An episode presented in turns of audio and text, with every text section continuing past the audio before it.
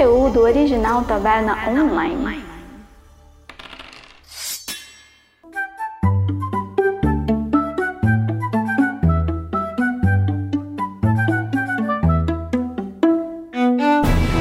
Sejam muito bem-vindos, aventureiros e aventureiras, a mais um Taverna Online. Eu sou Alan Camilo e no episódio de hoje vamos de história. Dessa vez, história nórdica, história viking.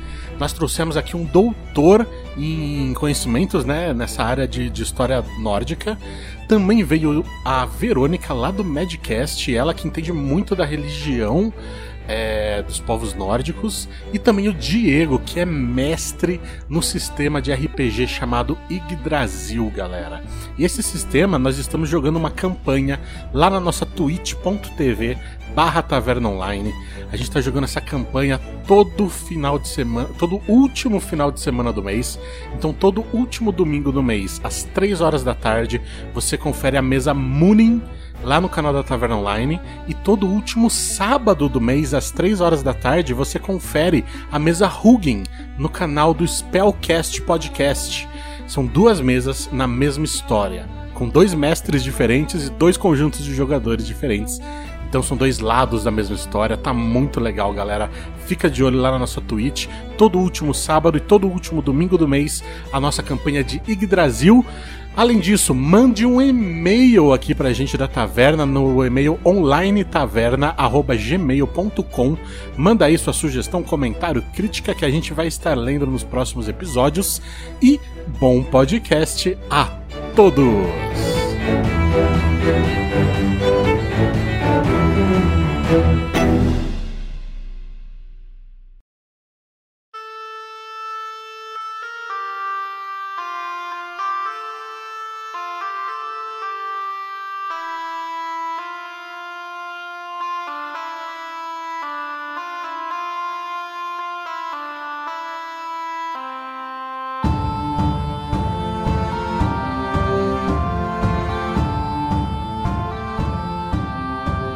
Eu sou o Alan Camilo, aqui do Taverna Online mesmo, e eu nasci quando uma vaca lambeu um cubo de gelo. Pera aí, como é? Olá, gente. Eu sou o Diego Alemão e Weird Weird. Meu Deus do céu! Da última vez que a gente gravou podcast de história, o Eric abriu com uma fra frase em latim e agora o Diego abriu com uma frase em o quê? Dinamarquês. O destino é inexorável. Exatamente, a V pegou a referência. Weird Beautiful Arad. Meu Deus do céu, tá bom. É em anglo-saxão. Isso que eu falei, ó. eu- eu- vai chamar o cara que é historiador, eu já começo a passar vergonha já. Pablo, sua vez, se apresenta pra galera, fala por que, que você tá aqui, né? E da onde você veio. Você- Olá a todos, saudações. Meu nome é Pablo Gomes de Miranda. Eu sou doutorando em assuntos nórdicos e eu já tive uma coleção invejável de camisas do Manowar. Olha lá. Oi, gente, aqui é a V, lá do Madcast e Hell to the Hammer. Hoje, a trilha do episódio de hoje vai ser só Power Metal. Power Metal não. Viking Metal. Viking Metal, exatamente. Bom, hoje a gente tá aqui com esse time de vikings pra discutir um pouco sobre a vida, né? Como que era a vida de uma pessoa do... Vamos lá, vamos começar então definindo assim, o que, que a gente conhece por viking, né? O que a gente chama de viking, na verdade, são po- vários povos, certo? Certo, certo. É importante a gente saber selecionar né, muito bem os termos. Quando a gente fala de viking, hoje, principalmente por causa da, da série do History Channel, mas também por causa do, do- da música, da literatura, é, de filmes diversos, é, a gente tem na cabeça um modelo étnico, principalmente, de pessoas do norte da Europa, advindo de países do norte da Europa, né, na Escandinávia, que seriam é, Noruega, Suécia, Dinamarca e as colônias também nessa, nessa região, as colônias do Atlântico Norte. Mas viking, a gente continua utilizando esse termo por- porque ele é fácil. É fácil quando eu digo pra você, eu quero que você me desenhe um viking, eu quero que você pense nisso aqui como um viking. Automaticamente na sua cabeça já vem mais ou menos essa ideia. Mas o viking é, é, é uma atividade. né? Ele nunca, ele nunca foi utilizado utilizado na literatura antiga, na literatura medieval, com uma finalidade étnica, como que para definir um povo. E isso é muito interessante porque quando a gente lê registros é, desse período, principalmente as sagas islandesas, aquilo que a gente entenderia como viking, na verdade, é uma coisa muito mais ampla, né? Muito mais ampla do que um, um, um digamos assim, povos da, do tronco linguístico germânico. Estamos falando aqui de pessoas diversas que estão embarcando em empreitadas, principalmente de saque. É, a gente não, não sabe muito bem o que a palavra viking quer dizer. Muito provavelmente viking é, vem de Vik, Bahia, mas quando a gente fala de viking é sair a viking, é ir saquear. É uma atividade é, é, que se tornou comum como uma espécie de ganho de vida ou de enriquecimento, principalmente depois entre o século 8 e o século 11, é, entre essas populações que vão descer até a Europa Central e, enfim, vão, vão saquear as partes desprotegidas dessas, dessas áreas. Mas esses bandos vikings, eles não são necessariamente apenas germânicos, né? A gente vai encontrar aí entre as fileiras, principalmente das expedições maiores, qualquer pessoa que, que tivesse apta e, e que pudesse embarcar nessas empreitadas, digamos assim, né? Você tem uma pessoa que vai, geralmente alguém de grande prestígio, um líder de prestígio, que pode ser um líder local, alguém rico, alguém que vá conseguir pagar uma embarcação é, é muito caro. E aí, é, um grande salve a quem tiver jogado AD&D,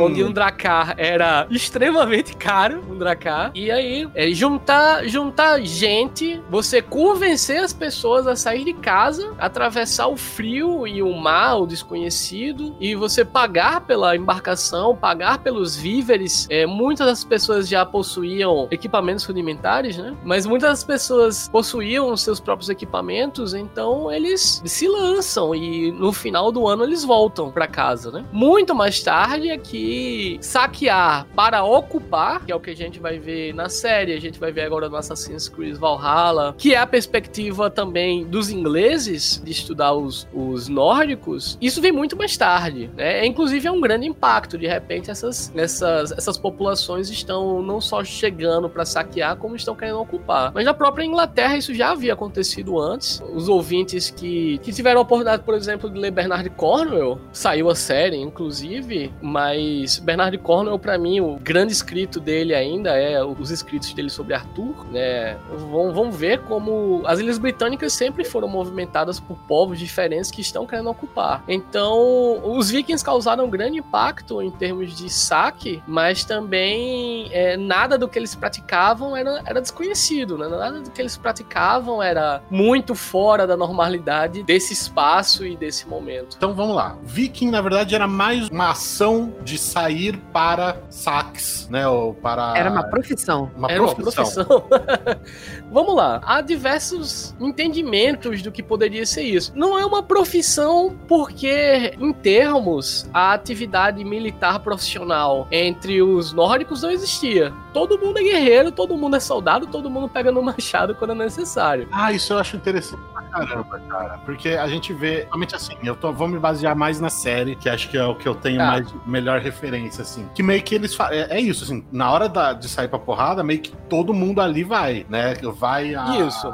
Fazendeiro, vai a mulher do fazendeiro, vai o cara que, que fica nas plantas, vai todo mundo, pega o, o escudo, o machado e vai pra porrada. Não tem um, um exército, né? Ou, ou uma guarda que é específica pra desempenhar essa função. Pelo menos essa, essa impressão que eu tenho, né? A guerra no mundo no mundo germânico ou não, não germânico, mas a guerra no mundo, digamos assim, setentrional, né, na Europa do Norte, ela é muito curiosa, porque é inegável que existiam é, guerreiros que sobreviviam disso, né? Eles eram contratados por uma elite, uma nobreza, e eles compunham um grupo muito seleto. Ali é, seriam, digamos assim, um, um paralelo muito grosseiro, mas seriam os jagunços, entendeu? É, você tem homens ao redor dessa nobreza que vão atuar como protetores ou que vão aplicar a lei local, enfim. Entendo. Mais tarde, na Inglaterra, vai surgir a função, e é uma função de raiz nórdica antiga, né, o nome Huskal, ou Huskarlar, são os Huskals, que são pessoas que vão sobreviver disso profissionalmente. Então isso é amplamente documentado. Mas a guerra no mundo, nesse mundo viking, não se resume a isso. Quer dizer, havia a oportunidade, olha, é, esse ano a gente tem a oportunidade de saquear essa região aqui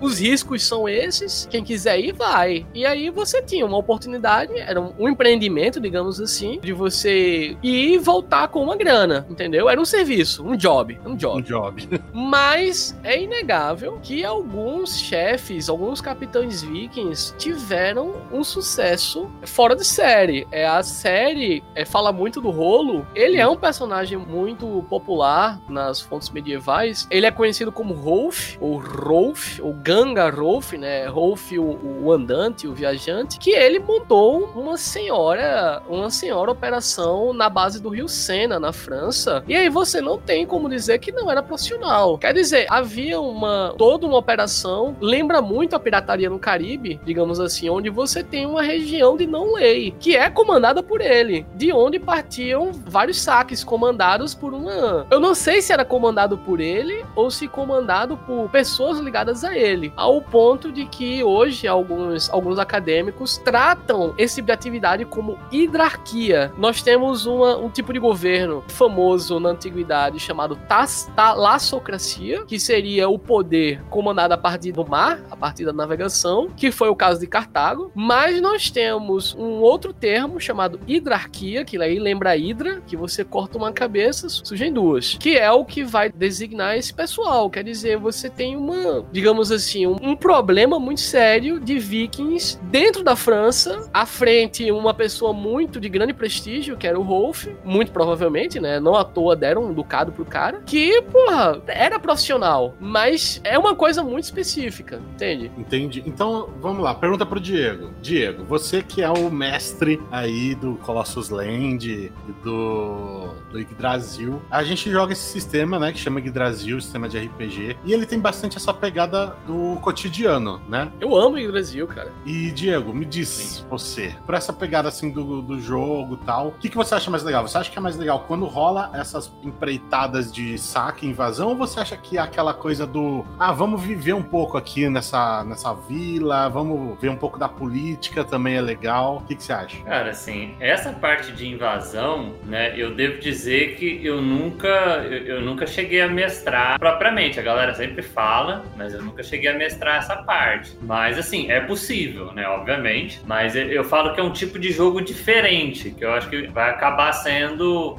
um jogo que eu vou mestrar para uma, pra uma galera que eu tô organizando agora, que é essa coisa mais política, é muito mais ambientado como se fosse o. Eu poderia falar Crônicas Saxônicas, né? Do Cornell, que foi citado aqui, mas eu acho que um jogo desse tipo, ele vem mais na pegada do anime Violent Saga, que ele também pega essa questão, assim, do, do da galera sair da Dinamarca e vir pra Inglaterra para explorar, mas é, é justa, é muito assim, se o cenário de Brasil ele já é baixa magia, em Violent Saga ele é totalmente pé no chão, porque não existe magia, a galera lá, os caras que são conhecidos como Berserkers, eles não têm a mecânica da fúria como a gente tem no sistema. Eles precisam comer um cogumelo alucinógeno para eles ficarem malucos, né? E começarem a matar todo mundo. Qualquer coisa que entre na frente deles, né? Não é só qualquer pessoa. E, e ter o peso político de qualquer coisa que você faz, ele é muito, muito grande. Porque, por exemplo, se você perde uma batalha, né? O, os homens, a violência é uma coisa muito crua necessita de uma preparação tanto do mestre quanto dos jogadores, né? De, de, saber fazer isso. Mas é possível. Sobre essa parte do cotidiano, eu lembro quando eu comecei a mestrar, falei pra galera, gente, ó, isso aqui não é pra gente fazer um jogo, pra vocês fazerem personagem, fazer medieval, vocês vão fazer personagem, vai sair pelo mundo aí, matando, pilhando, roubando. Não, a gente vai ter essa parte, mas tem um momento que vocês vão estar na vila tal, gente. Eu vou criar uma mecânica, todo mundo, não, mas vai ser meio bosta isso aí, não sei o quê. Aí eu criei a mecânica, que vocês vão ver, né, quando a gente estiver jogando. E aí, assim, depois da primeira sessão, todo mundo, caralho, que negócio louco, não sei o que e tal, porque dá para desenvolver muitos personagens dentro da vida. É aquela coisa. Igual, a, a, Verônica, essa semana que a gente tá gravando, a gente fez a ficha dela. E aí aquela coisa falou, você tem que ter uma profissão, porque tudo bem, em um momento de, de invasão, vocês vão sair e tal, todo mundo vai pegar machado, vai seguir os caras. Quando você volta, sei lá, se você é um agricultor, você tem lá as suas batatas para colher, você tem os seus porcos para alimentar, né? Porque é eles que trazem o sustento. Aí a diferença, no sistema, tem sim tipos de personagem que são efetivamente pagos para ser exército, como o personagem do Maboy, né? Que é, que é uma Hirdman, que é um soldado, o personagem do Marco, que é um Berserker. Aí sim, só que a mágica, pode-se dizer que todos os outros, eles necessitam de uma profissão, mas ainda assim eles têm o treinamento militar. Então, acho que o grande legal do jogo é a gente manter essa, essa balança. O Rurik, né, que é o meu personagem, ele é um arquiteto da marinha, né? Ele é o cara que constrói barcos e tal. Então, ele tem essa... essa ele, ele, sai lá pra porradaria, mas no dia a dia ele tem a, a oficina dele, onde ele vai construindo os barcos lá, enfim, sendo pago para isso. E aí agora é uma coisa legal que eu queria dizer assim, como é que era então assim a, a, as profissões do dia a dia, sei lá, organização política, a gente tem a figura dos Yars, né, que são tipo um governante menor ali, né? E acima do Yar você tem o rei, é isso? É uma figura de rei mesmo, um, um reinado? É muito complicado porque a gente vai falar de realidades muito diferentes. Quer dizer, eu tô falando de vikings, aí a gente gente acha que é tudo muito homogêneo, mas há realidades na Noruega que são diferentes da Suécia, são diferentes da, da Islândia e por aí vai. Mas eu vou, eu vou fazer um resumão até para facilitar a nossa vida aqui e de quem tá nos ouvindo. Em tese, você teria uma sociedade de homens livres, digamos assim, homens e mulheres livres, que seriam, em tese, muitas aspas, mais ou menos iguais entre si e que eles possuem uma instituição muito antiga que já era assinalada na documentação romana, principalmente nos escritos de é, Caio Tácitos, né, o Germânia, que seria uma assembleia onde as pessoas se reuniriam para discutir leis. E bem, isso funcionou por séculos na Islândia, até eles se tornarem súditos da Noruega no século XI. Mas é, você tem abaixo disso, claro, pessoas que são privadas de direitos, que são escravos, ou são escravos porque foram saqueados, ou são escravos, foram trazidos de um saque, né? É foram saqueados, foram trazidos trazidos de um saque, ou são escravos que já eram filhos de escravos, ou são escravos temporários, né? Se tornaram escravos por dívidas, enfim. E acima dessas pessoas livres você tem uma, uma nobreza. Uma nobreza que é local. É, se a gente fala aqui de uma vila, uma vila pequena vai lá, no, no, norte da Noruega, já ali na borda com os povos Sami, seria uma pessoa com umas pequenas posses, algum contato comercial, entende? Não é nada muito materialmente diferente do que as pessoas comuns dessa realidade estariam vivendo. Mais ao sul, né, quanto mais ao sul, mais rico as coisas vão ficando. Você tem entrepostos comerciais, aí não, a gente tá falando de uma nobreza local, é, com homens à sua disposição, com bens bens é, trazidos do Oriente ou trazidos de outros saques, vários escravos, enfim. É, para explicar essa sociedade viking, até usando o material do Yggdrasil, eles explicam usando os termos Thrall, Carl e Jarl, que hum. seriam, digamos assim, explicações muito grosseiras dessa, dessa realidade social, mas que em termos é muito isso. Povos sem direitos, povos comuns e pessoas de posses, pessoas de prestígio. Isso não explica a sociedade islandesa, por exemplo, porque na Islândia as pessoas têm uma mania muito chata de se matar. Elas se matam muito. Então, assim, as pessoas são muito pobres na Islândia e durante a era viking, e o que há de riqueza é a posse da terra. Então, elas estão lutando toda hora por, com o seu vizinho para tomar a terra. E são pessoas pobres. As pessoas ricas na Islândia são pessoas que vão saquear, voltam com riqueza e tornam-se de grande prestígio por, por fama de serem bons guerreiros, ou por terem terras, ou por serem inteligentes. Enfim, é uma realidade muito diferente do que a gente vê ao mesmo tempo acontecendo na Noruega, onde você tem a figura do rei. É, o que acontece é, na Noruega, na Dinamarca, na Suécia. A gente vê na série é a Noruega. Isso, e, e Dinamarca. E Dinamarca. É, um pouquinho na Suécia aparece de vez em quando, quando um rei vem visitar e tal. Mas o que, é que você tem? Você tem é, pequenos reinos no final da Era do Ferro, aí eu tô falando século 7, 5 pro 7. Finalzinho da Era do Ferro eu tenho várias fortalezas e vários pequenos reinos que são reis, reis de pequenos prestígios, pequenos poderes. E por causa do cristianismo avançando para o norte, cada vez mais esses pequenos reinos estão entrando em conflito, porque eles estão sendo pressionados para cima. Então Dinamarca se torna um reino único, muito um, um reino, digamos assim, é, um reino como ah não, agora somos o que mais tarde vai se tornar a Dinamarca, entende? É, e vai pressionar a Noruega e vai pressionar a Suécia, enfim, vão surgir os grandes reinos, que é o reino, por exemplo, na série a gente vai ver o Haroldo é, Cabelos Belos, né? O Haraldo é, Harfagri. São reinos de, são caras muito poderosos, são caras com muitas posses. E eles vão ter que botar pessoas que outrora se viam como os reis na linha. Então, no caso da Noruega, que é o caso que eu estudei por muito tempo, o Yal se torna uma posição. Não é um, digamos assim, uma, um gênero social. Eu sou rico, eu tenho posses, eu sou da classe dos Yal, né? E, gente, a gente utiliza esse termo, tô falando para um público que joga RPG, é, a gente usa muito esse termo para simplificar as coisas. Mas o IAL se torna um, um posto, uma autoridade. Ele seria como se fosse um prefeito, talvez, assim, assim simplificando para o pessoal entender o conceito do negócio. O IAL se torna uma coisa muito grande. Não é, porque assim, a gente, a gente pensa prefeito na, na realidade política brasileira como uma coisa de cidade. Mas o, o IAL é, é sabe, é o, é o homem de confiança do rei. É, seria como, como os líderes de, de, região, tipo do Game of Thrones, né? O líder de família que ele comanda. É uma boa, uma boa comparação, com certeza. Ele comanda toda uma região, né? Os homens do norte são clã Stark. Isso. Quando você se aventura nas sagas islandesas, que é uma. É a literatura islandesa muito acessível hoje, com traduções ao, português, é, é, ao inglês, né? Traduções ao português há, há poucas, infelizmente. Mas ao espanhol, é, sabe? Várias publicações já o espanhol. A gente não. É, é muito estranho, porque uma hora existem vários Yarlar, né? Yarlar, um Yal é, numa região, um Yal em outra região, eles se encontram, enfim, de repente surge um rei e o rei diz: Não, eu vou ter um, um Yal. E é isso. Então começa a acontecer, cara, fraticídio aí, começa a acontecer loucura, mata-mata sem fim. Se você vai pra Islândia, por exemplo, não existe Yal porque não existe. Não existe um poder executivo não existe quem aplique a lei. A Islândia, ela é uma, digamos assim, uma. Qual seria uma boa tradução para Commonwealth? life. Commonwealth seria talvez bem comum. Terra neutra? Cara, é porque a,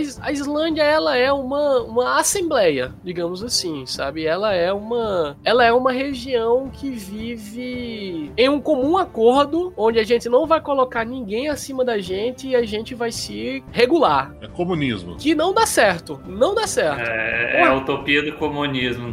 Comunismo não, cara. Isso é o que a galera do Don't Tread on Me quer, que a galera anarcocapitalista eu só tô falando de sacanagem, meu. É o que a galera anarcocapitalista quer. É assim, é, os caras. A, a, Islândia não seria uma democracia, digamos assim. Ela seria muito mais uma plutocracia. Onde você tem pessoas de prestígio, de porte. Não tem uma figura única. Isso, isso. Então é muito difícil colocar. É muito difícil colocar, assim, um modelo que padronize tudo, mas no geral, é, livros de RPG que tentam é, explicar isso para um público público explicam muito bem. Olha, isso aqui é um, é um modelo ideal da coisa. Não que a realidade de fato seja assim. Você tem camponeses, tudo bem, mas o camponês também é guerreiro. O camponês, o camponês também tem uma, às vezes, uma profissão. Profissão, o cara é, é, é metalúrgico, né? O, metalúrgico, o ferreiro, ele não necessariamente é uma pessoa que fica no canto. Ele pode ficar viajando entre várias cidades maiores. Inclusive no, no Brasil tem uma classe que é o ferreiro, ferreiro viajante, acho que chama, né, Diego? Ferreiro errante errante. Você tem a figura das feiticeiras, feiticeiras que também são viajantes. É, nós temos um relato muito sensível, muito bonito de uma feiticeira chamada Thorbjorn, uma volva, que aparece para uma comunidade no inverno, cara, e para ajudar a comunidade, ela tem que cantar os encantamentos, né? Daí vem cantar a coisa. Então, assim, você tem uma coisa geral que é sazonal naquela, naquela, digamos assim, naquela estação as pessoas vão fazer isso, que é plantar, colher, cuidar dos animais, enfim. No inverno ninguém faz nada porque é muito rigoroso, então são meses dentro de casa. E isso, Islândia, Noruega, Suécia, boa parte da Dinamarca também é uma coisa incomum, né? E ao mesmo tempo você tem pessoas que possuem conhecimentos muito específicos que vão viajar ou vão se estabelecer em algum canto onde eles possam ganhar mais, faturar uma grana, né? Não necessariamente dinheiro, mas ficar sob a proteção de alguém ou ter um rendimento, enfim, é essa a realidade. Mas nós teríamos pessoas sem direitos, homens e mulheres livres e um manda-chuva em cima. E acima do manda-chuva, provavelmente um manda-chuva muito maior. Entendi. Eu lembro nessa questão de reis, né? Verônica, você leu todos o- o- as Crônicas Crônicas, todos os livros? Eu li menos o último que lançou em português, acho que é o 11.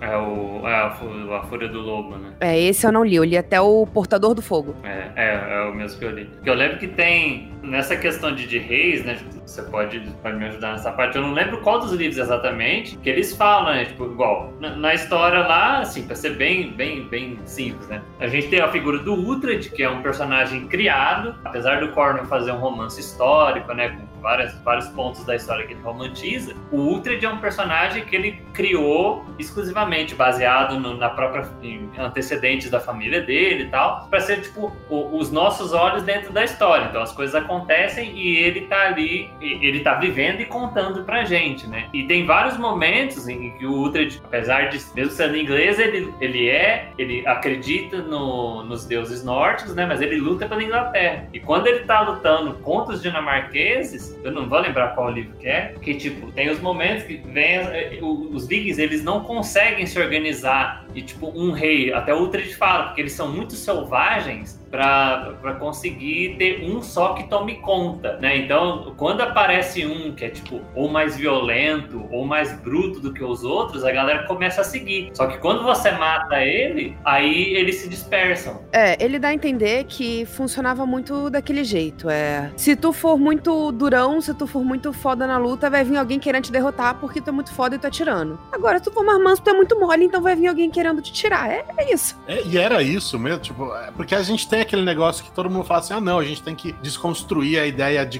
dos bárbaros, né, sem, incivilizados e tal. Mas, pelo que vocês falaram, então, meio que o poder é definido ali no hora de quem bate mais. Eu sei que existia. Existia não, é. Existia como se fosse um reinado em que os filhos também podiam assumir aquela determinada vila. Não obrigatoriamente era um campeonato, não. Quem bate mais. Porém, era comum as pessoas, quando não estavam felizes com determinadas escolhas, se rebelarem contra e fazer montinho e aí tomar o poder. Então, as duas coisas aconteciam. fixo, né, pelo, pelo que parece, assim. Era possível uma, uma. Qual que é o nome disso? Mudança de. Não é mudança de classe, movimentação de classes. Uma revolução! Revolução!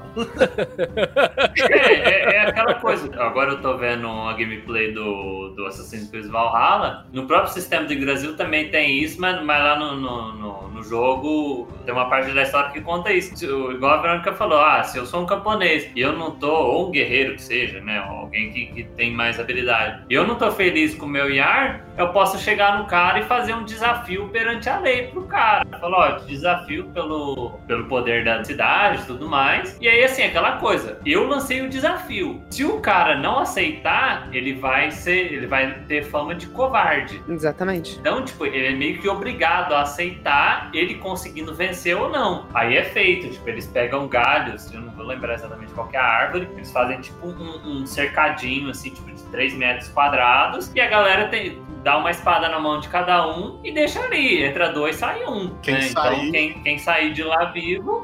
muito ganha Mad o Max, poder né. É, mas, mas só pra, pra ressaltar que você falou, ah, ele desafia o rei. Realmente, ele desafia o rei. Porém, se o rei for velho ou se só aquele cara tá, tá indo contra e acha que o rei era normal, tipo, alguém mais forte, falar, não, beleza, eu vou brigar pela honra dele. Se a pessoa perdia, o rei também se dava mal, né? O rei, o Yara, a figura tava sendo desafiada. Então é, é complicado. A instituição do duelo, né, gente, o- vocês explicaram muito bem aí, o Holmganga, é ela é muito antiga. Muito, muito antiga. Holmganga. Holmiganga. Você dá uma, dá uma puxadinha no L pra dentro, é. Holmiganga. Parece que eu vou falar. muito- Holmgangur. Ela é muito antiga, ela existe em vários povos. Não é uma, uma exclusividade, digamos assim, viking, né? Você desafiar alguém pelo poder, principalmente em momentos onde o poder ele é muito menos burocrático. A gente tava falando agora de como esses, esses reinados se tornaram maiores e mais fortes, e com certeza o cristianismo teve um papel nisso. Quer dizer, por que é que essas pessoas vão adotar o cristianismo se não for para consolidar poder? Quem é que vai quando eu morrer, quem é que vai, quem é que vai assumir o trono, digamos assim? É o meu filho? Vai depender. Vai depender se o meu filho tem prestígio, se ele tem apoio, se ele é forte, entendeu? Se ele consegue prover para essas pessoas, principalmente pais. É, só deixa eu fazer uma, uma ressalva, que aí é uma coisa legal, que a gente fala filho, e quando a gente pega de cristianismo, catolicismo, principalmente lá atrás, era sempre pro homem, né? O rei, e no caso lá do- dos vikings, escandinavos, etc., podia ser mulher também, tá? Tanto faz. Não era muito comum, mas acontecia. uma das melhores pistas de como funcionava essa questão da papel da mulher no poder são duas, duas mulheres que pra mim são muito antagônicas de como funciona isso. Uma chama-se Gunhild, é Konungsmodir, é Gunhild, a mãe dos reis, e a figura de Old, eu não vou lembrar o nome dela em islandês, mas é a mente profunda. Uma, a primeira, ela era uma pessoa que, assim, o marido dela era porrada. O marido dela, o nome do cara era somente Eric Machado de Sangue. Somente. Bloodex. o cara era muito porrada. Mas assim, quem fazia toda a coisa funcionar era ela, entende? Então, assim, inclusive, ela dava chamada nele. As descrições da vida dela, de como ela se tornou essa figura, estão em várias sagas islandesas. Mas quando o Eric morre, é ela que consegue fazer com que os filhos assumam. E muitas vezes os filhos são cagões. E é ela que tem que ficar toda hora no ouvido deles, apitando, dizendo: você vai ter que fazer isso, você tem que fazer aquilo. Ah, mas e se eu morrer? Porra, se morrer, morreu. Se morreu, vai pra Valhalla. Isso, é- isso é muita figura de, de Odin e Friga, né? Enquanto Odin é o deus todo-poderoso, manipulador das magias e não sei o quê, Friga é, é a deusa sábia, né? Que abençoa os casamentos e quem acaba pondo ordem na casa. Em termos, em termos, é, é, lembra, lembra muito isso. Essa dinâmica de Odin e Frigga lembra bastante também Zeus e Hera, né? Também Zeus é o cara poderoso do Ih, rapaz. raio e a Hera é a deusa do casamento, da casa, é a deusa que É, arquiteta. mas Odin não solta raio, não, cara. Mas aí, Esse é aí- Thor.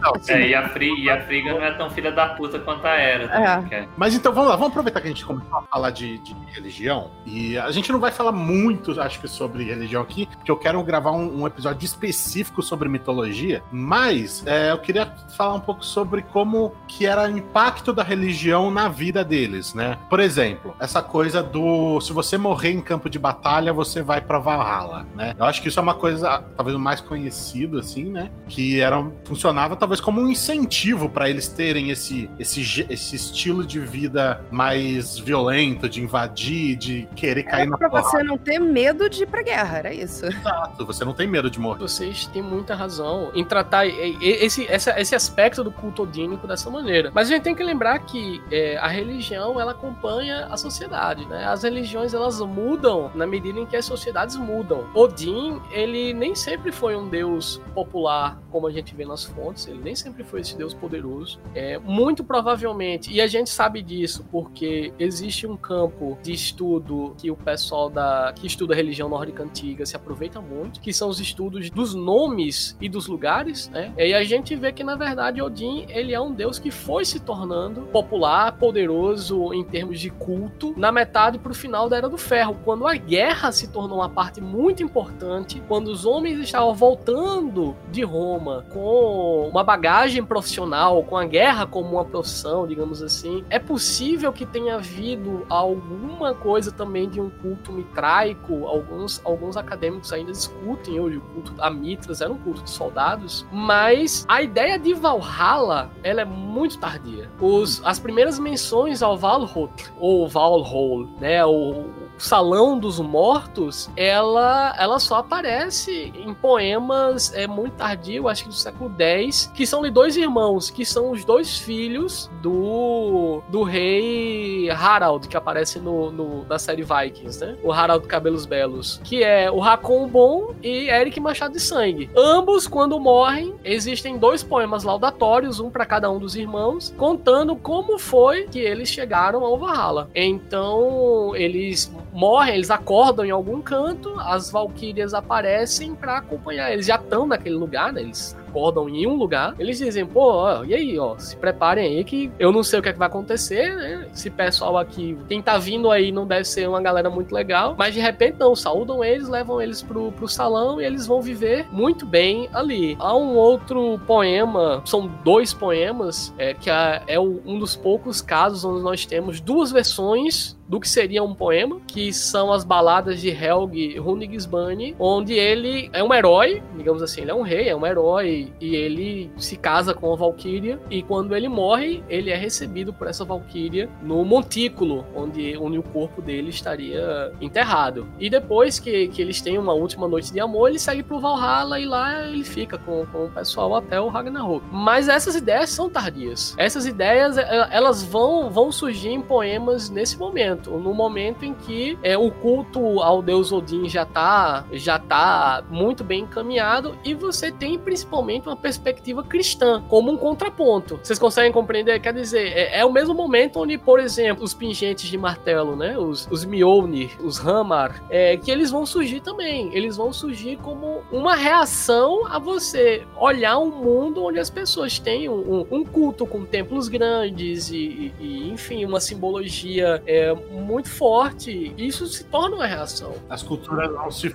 fundindo e se modificando, né? Isso, isso, elas são muito dinâmicas. Falar de cultura e falar de religião nesse momento é falar de um extremo dinamismo. É tipo, os nórdicos estão lá, que esse monte de, de cabeludo aí, com, com essas cruzes aí, por que, que o deus deles tem e o nosso não tem? A gente tem que ter uma também. tipo Onde? E aí, providencia pra gente aí, qual que é a nossa cruz que a gente tem que carregar aí? A cruz dos nórdicos é a hora que é um martelão. Né?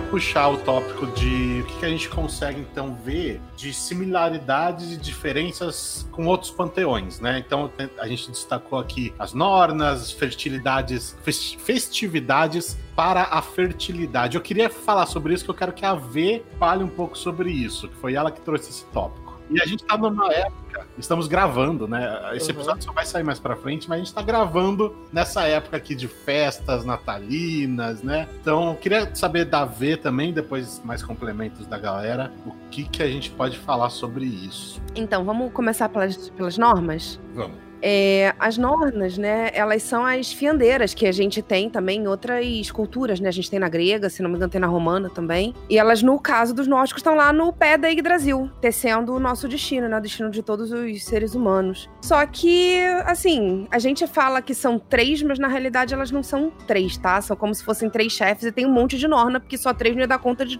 de todo ser humano. E aí a gente. Mas a gente chama todas pelos mesmos nomes, né? Que é a Urt, que é a guardiã do passado, a Verdande, que é do presente, e a Skuld, que é do futuro. Então cada uma tá tecendo ali esse pedacinho da nossa vida, né? Tem um pouco a ver com a figura da Hecate também, que é aquela. Aí eu não vou saber de onde que ela é, mas é a deusa tríplice, né? São as três luas, acho que da Wicca alguma parada assim, que também uma representa é. passado, presente e futuro. É, são as três, três figuras femininas, né? Se eu não me engano, vem do, dos. Hecate, é, é, se eu não me engano, ela era uma feiticeira da cultura grega e depois ela, ela é elevada à divindade. É, exatamente. O que eu sei também é isso. Não... A Hecate, ela foi uma deusa extremamente popular, provavelmente de origem da Ásia Menor. É uma das deusas onde a gente encontra o maior encontro entre um culto doméstico e a prática mágica, né, a prática feiticeira. Ela é uma, uma personagem que vai aparecer em algumas peças da literatura grega, mas ela tá esse aspecto tríplice também tá ligado à aparição dela em encruzilhada, isso. Quer dizer, o depósito, o depósito de oferendas de comida encruzilhada na Grécia antiga tá muito atrelado ao culto a Hecate, que é um culto de, de feitiçaria, né? É um culto de também é, é, e como é um culto doméstico, você quer abrir as portas, ela também tá colocada a, a figura dela olhando para todos os lados, também no átrio da sua casa. Eu concordo que há semelhanças, mas há uma outra figura muito importante na Roma antiga, principalmente, que os germanos antigos vão cultuar, que é a figura da, das matronas, da boa mãe. Não, não necessariamente soldados, mas muitos germanos que viviam ali na região da que hoje seria a Alemanha Central cultuavam essas figuras que elas tinham nomes como a boa doadora, ou a, a, a que traz a fertilidade, ou a boa mãe, que a gente sempre coloca dentro do que a gente chama de Bonadea, né? Que seria a boa deusa. Eu acho que, e aí eu, eu queria muito ouvir a opinião de vocês, né? Eu acho que isso se tornou, claro, uma. Não gosto da palavra arquétipo, né? Mas é uma coisa muito interessante porque a gente vê se repetir em várias, em várias culturas diferentes, né? Sim, é verdade. É, é um. como se fosse um arquétipo, estereótipo, tem uma outra palavra para isso que agora eu também não tô lembrando. Mas é. É aí que eu acho que entra aquele negócio de de repente foi alguém que ouviu uma história em outro lugar e contou ela um pouco diferente aqui, e aí foi modificando, mas as características principais elas se mantêm, né? Essa figura dessa mulher ou dessas mulheres, normalmente são três, que definem, né, o, a história, o tempo, ela é muito presente, né? A V tava falando do, de, dessas várias nornas, né? Esse aspecto tríplice, esse aspecto das três, é, fiando o destino, ela existe, como ela lembrou também, né, na, na, as Moirai grega, as Parca romana. Parca. É, exato. E, e, e, a gente tem que lembrar que boa parte do, do, que a gente sabe da religião nórdica antiga vem de fontes escritas por pessoas que eram intelectualizadas. Então são pessoas que tiveram acesso a, a, a fontes do mundo grego e do mundo romano. Né? São pessoas que têm acesso a bibliotecas. Por um outro lado, quando o AV falou da pluralidade dessas normas, e aí eu volto também à tua questão antiga, né? É, é, a tua questão antiga não,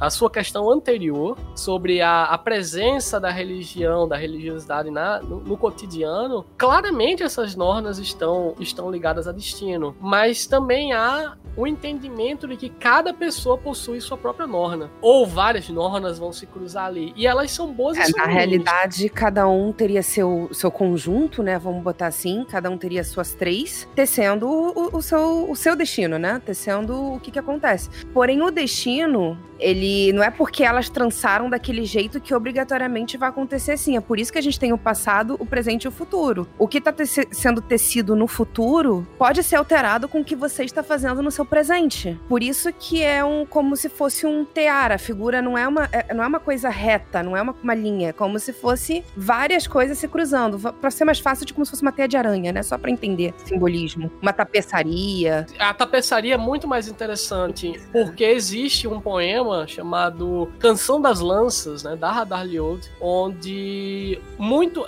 assim, um dia antes de uma batalha, alguém tem uma visão e ele vê 12 Nornas, 12 Valkyrias, tecendo o destino do que vai acontecer naquela batalha. Elas estão tecendo uma, digamos assim, uma tapeçaria, entende? Que vai aparecer, a tapeçaria é item quase que obrigatório na, nas grandes, nos grandes depósitos funerários, é, como o barco de Oseberg, por exemplo. E elas estão tecendo o destino daquela aquela batalha em entranhas humanas, usando cabeças como, como pêndulos, é, usando lâminas como, como fio, como fio não, para puxar o fio. Então, é, elas têm esse aspecto, esse aspecto às vezes bonito, às vezes maligno, às vezes, mas porque isso reflete uma dualidade é, do cotidiano, né, da, da, da, da, vida de cada pessoa. Quer dizer, ninguém vive uma vida onde tudo é bom, tudo é ruim. Né? A gente tem uns momentos onde é, a vida é um grande, uma grande roda da fortuna, digamos assim. É por isso que a gente tem a mecânica das runas no Brasil. Todo personagem que, que vai ser criado, ele precisa jogar três é, sortear três runas que vão ser o, esses três aspectos que vocês falaram, que vão influenciar a vida do personagem, ele querendo ou não. O Rurik, por exemplo, personagem do Alan, ele caiu com a runa, se eu não me engano, Biarken negativa, que é a runa do casamento. Exato. Então, como, como eu e o Alan decidimos, né? Essa runa influencia o personagem dele porque ele era casado e gostava muito da mulher, só que a mulher morreu e não me engano se foi no, no, inverno muito rigoroso ou algo do tipo. Então ele é rancoroso por causa disso. E mais ele tem a Ansus, que é a bênção de Odin que fez com que ele derrotasse o Kraken. Exatamente. Caralho, Kraken. Mano, foi uma lançada só no olho. Eles fizeram espetinho de Kraken não, não, Jorge. Rolou, rolou um sushi.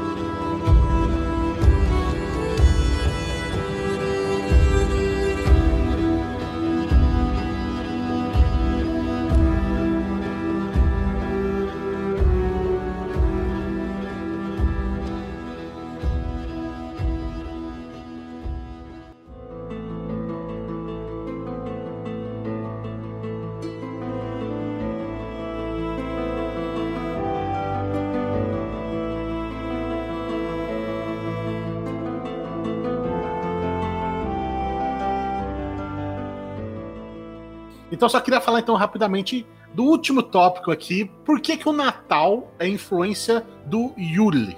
O Yuli era uma festividade e, assim, hoje a gente tem o Natal como um dia, né? Na verdade, a virada, 24 para 25. E o Yuli era um período, normalmente em torno de, um, de duas semanas a um mês, pelo que que eu vejo de estudos, né? É, hoje a gente costuma fazer também no dia 24, mas só por uma questão de, de padronização, né? É a festa do solstício do inverno, onde a gente faz oferendas para trazer uma, um verão bom. Porque vale ressaltar que antigamente, quando se. nos povos antigos, não se tinham quatro estações, né? Eram só duas. Então você ia do verão pro inverno e do inverno pro verão. Era quando tava gelado e quando tava um pouquinho menos gelado. É isso. Exato. Então, quando você ia fazer o verão, você tinha a Grande Caçada, que era liderada por Odin. Quando você vinha pro inverno, você tinha o Yuli, que era uma, festi uma festividade para você atrair coisas boas pro verão. É, trazer frutos, trazer fertilidade, então não só para pessoas, como para as colheitas. E aí a gente tem isso até hoje, porque a gente tem os símbolos disso até hoje. A gente tem as guirlandas na porta para afastar os maus espíritos. O pinheiro, que é o símbolo da, das colheitas, né? Eles usavam porque o pinheiro resistia ao frio. Hum, olha e aí a gente vai. É, é, é porque ele resistia ao frio e ele era usado para fazer, para enterrar essas oferendas ali perto. Faz sentido pra caramba. O Natal é, na verdade, um grande, uma grande puxa de retalhos que o cristianismo. É, de várias culturas, né? É, então, de várias coisas. O cristianismo arrebatou tudo isso e fez ali os símbolos do Natal em cima de várias festividades de várias outras religiões, né? Isso. E só pra dizer uma última, uma última coerência, uma última semelhança aí, o pernil que a gente come até hoje é graças ao, ao javali, que se soltava como símbolo da grande caçada. Para Odin. Ao Yuli, por isso. Exatamente. Graças a isso a gente come pernil até hoje. Pablo e Diego, vocês querem falar? Então, então a lógica é comer peru. Chega comer, comer javali, pernil, desse negócio de peru pra lá. Não, mas o, a carne do javali é boa. Vocês já comeram javali? Não, sim. É, a partir é, de hoje. Eu, a partir né? de hoje eu nunca mais comerei peru no. no, no, no... ah, sim, sim, exatamente. Agora o, o lombo é a carne oficial do Natal. Um lombo, um tender, alguma carne de porco, né? O Pablo ia falar alguma coisa antes da ver também? Eu não sei nem por onde começar. eu eu tô, eu tô. Minha tese é sobre a caçada selvagem, né? Que é esse, oh. esse acontecimento de final de ano E eu são quatro anos já meditando sobre esse assunto, então é difícil colocar as coisas assim de maneira muito breve. Mas o fim de ano é onde tudo de esquisito acontece no mundo nórdico.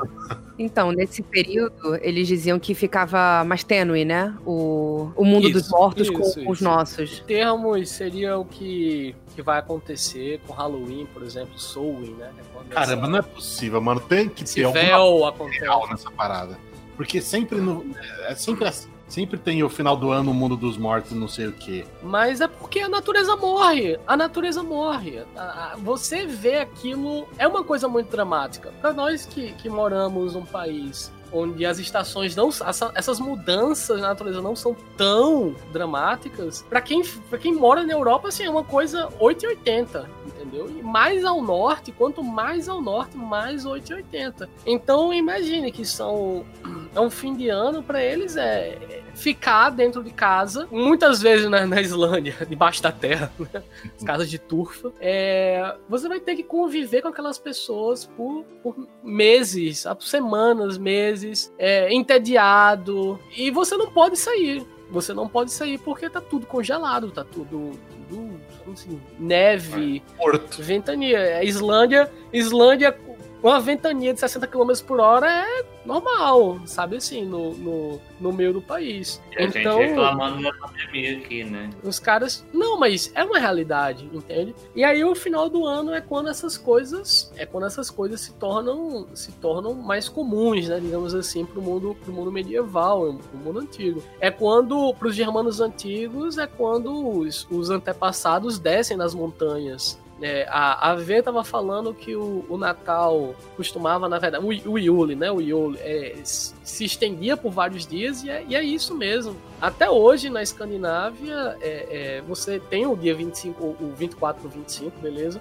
Mas a cada dia, digamos assim, seria comemorado uma coisa ou uma atividade seria feita. Ainda hoje na Islândia, a cada dia ao redor, perto ao redor do Natal, um garoto do Yule, né, um rapaz do Yule desce da montanha para visitar as fazendas. E isso reflete uma crença muito antiga de que é, espíritos be- é, é, benéficos e malignos estão vindo. É, a V falou do, do- da caçada de Odin, né? Odin liderando essa caçada. Essa é uma, uma visão muito consolidada no século XIX, muito forte na literatura de Ibsen, do dramaturgo Ibsen. é, é, mas não só ele, outros autores escandinavos, mas nós temos a figura também de uma de uma uma líder uma deusa antiga poderia ser é, Freya Freydis né? Freya ela também é chamada de Dis. E a Dis é uma figura muito próxima da Valquíria e da Norna. Há relatos de valquírias batalhando no inverno seriam as as Disir lutando pela, pela, pelo destino de um rapaz. Ao mesmo tempo, você tem relatos de, de espíritos, de, de, de- de fantasmas, de Draugr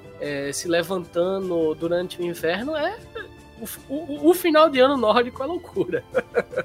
é quando tudo de sobrenatural acontece. Eu não me engano, se, não- se eu não me engano, é quando acontecia também um festival do qual nós temos pouquíssimas informações, mas aparentemente ele era muito popular, chamado Disablut. É, que seria o Blot, né, o, o Festival das Dizir, que seriam essas figuras femininas atreladas também ao destino.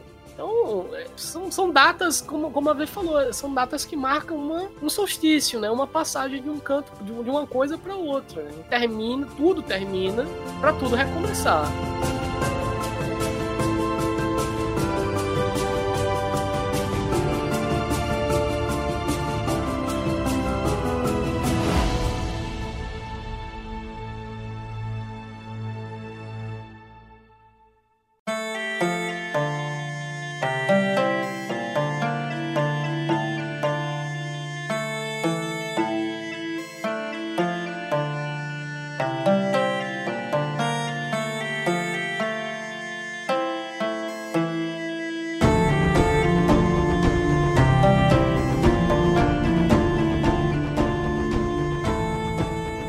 Encerrar, então, agora vocês podem fazer o jabazinho de vocês, é, onde a gente encontra mais conteúdo que vocês produzem, né? Onde que a gente pode encontrar vocês, seguir vocês, os seus projetos?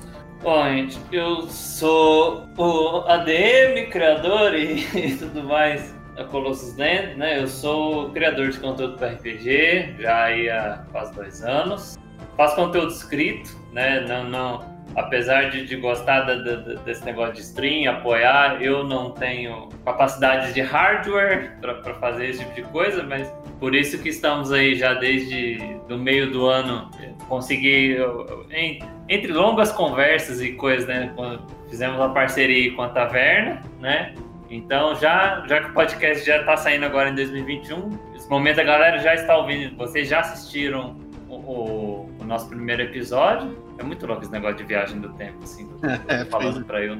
A gente está, né, em 2021 a gente começa a nossa campanha, né, Crônicas de Midgard, então a gente vai ter duas mesas de Yggdrasil. Uma vai ser eu mestrando e outra vai ser o Alan do, do Spellcast. Vamos ter aqui galera da taverna, a V que tá jogando com a gente também vai jogar. Temos alguns convidados. E vai ser uma campanha que vai durar por bons tempos aí. E vamos ter crossover, vamos ter toda aquela loucura. Então nos acompanhe aí todo final de mês. A gente vai ter as duas mesas, que uma vai influenciar diretamente a outra. E eu, desde já, estou muito animado para isso. Espero que vocês também estejam agora que vocês estão escutando. Se quiserem chegar lá na página, eu já eu sempre, entre outras coisas que eu produzo do de RPG no geral. Tem a quarta-feira especificamente que eu produzo sobre Yggdrasil. Já adaptei personagens do Vikings, já soltei material das aventuras prontas que tem no sistema, já fiz várias coisas, né? E tem os meus textões também. E vocês podem procurar lá no Facebook e no Instagram, Colossus Land, né? É bem facinho de me achar. Pablo, então, pode falar. É, primeiro, é, como é uma despedida, eu queria agradecer muito vocês pela, pelo convite, né? Foi, foi um barato. Desculpem a introdução no improviso. Eu prometo que, se convidado novamente, eu trarei uma introdução muito melhor.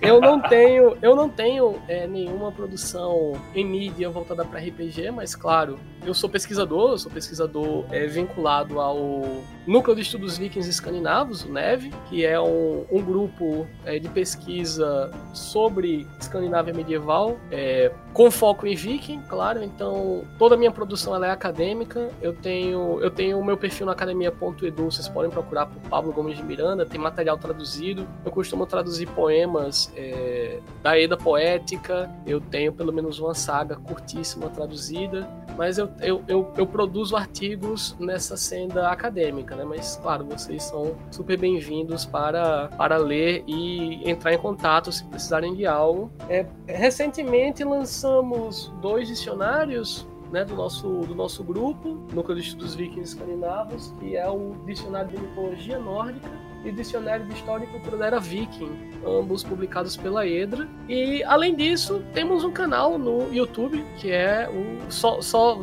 Núcleo de Estudos Vikings Escandinavos vocês vão, vocês vão achar. E temos um podcast que está capengando nesse final de ano. Difícil manter as, os prazos, mas vocês podem achar a gente em qualquer plataforma, né? Spotify, Google Podcasts, enfim que é o Nevcast, onde a gente está apresentando os, os membros do núcleo e suas pesquisas e a gente vai começar a discutir tópicos é, da, da história e da mitologia viking. E vê então, faz o seu jabá final. Então, gente, eu sou a V, eu tenho um podcast chamado Madcast. É, a gente tá também nas principais plataformas aí de, de distribuição. O Google Podcast tem problema pessoal comigo, então eu usei mais Spotify, mas a gente também tá no YouTube. Então, se vocês quiserem dar uma olhadinha em tudo lá, é só no Instagram, é Madcast Underline BR. A gente fala sobre a vida, sobre o universo e tudo mais. Ou seja, gente, a gente tem episódio sobre tudo e qualquer coisa, entendeu? Deu vontade de falar, a gente tá falando. E a Taverna Online você encontra aí nas redes sociais, tá? A gente tá ah, praticamente todas elas. E, né, como o Diego já citou, nós estamos na Twitch agora com a nossa campanha de Yggdrasil. Para você que aí ouviu o episódio de hoje e gostou do cotidiano viking, né? Um pouco aí dessas curiosidades que a gente trouxe. A gente tá jogando Yggdrasil, que é um sistema voltado para isso. É, nossa campanha é uma campanha dupla. A gente tem a mesa streamada no canal da Taverna Online e no canal do Spellcast. Ambas as mesas se passam no mesmo universo e influenciam umas às outras. A gente vai estar tá jogando todo final, todo último fim de semana do mês. A gente vai estar tá jogando Yggdrasil. Aguardo vocês lá. E, ah, um último jabá que eu preciso fazer aqui, da, lembrar, né, da nossa loja, tavernaonline.com.br, onde a gente vende estampas de camisetas com tema de RPG. Em breve vamos ter uma, uma estampa oficial da nossa campanha de Yggdrasil por lá também. Caralho, É, Você quer me. Gente, melhor loja. então, muito obrigado a todo mundo que ouviu até aqui e até a próxima.